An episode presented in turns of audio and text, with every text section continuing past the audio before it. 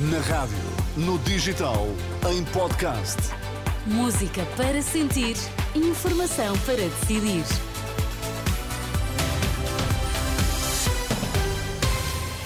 Ainda antes da edição das nove, fica a conhecer os destaques que marcam a atualidade esta terça-feira. A greve na Infraestruturas de Portugal levou ao cancelamento de três em cada quatro das ligações de comboio que estavam previstas para hoje.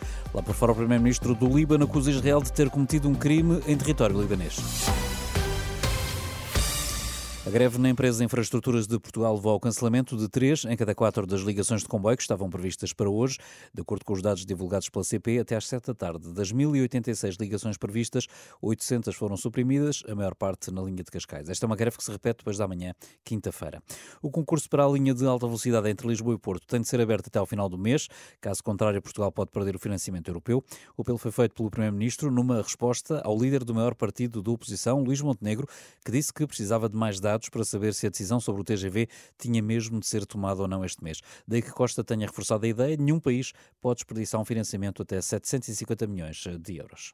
Nós temos a oportunidade de obter um financiamento até 750 milhões de euros da União Europeia para esta linha, se tivermos o concurso aberto até à data limite para a apresentação das candidaturas, que é final de janeiro.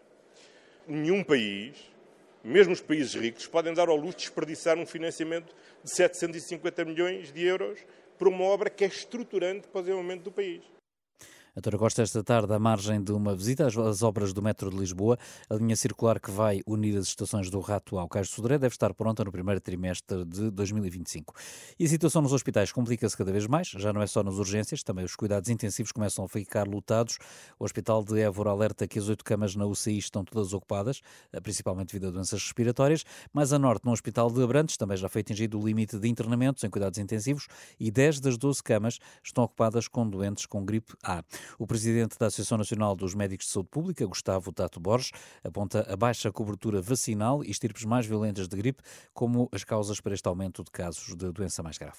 A baixa cobertura vacinal que de facto é semelhante à dos outros anos, mas mesmo assim é insuficiente para a proteção que a população mais vulnerável necessitava, pode ser uma das razões para este aumento da, da mortalidade, mas também sabemos que as duas estirpes da gripe que circularam em força este ano foram duas estirpes particularmente fortes que levaram a que houvesse mais pessoas com mais sintomas durante mais tempo e possivelmente também eh, mais casos de doença grave e mortalidade.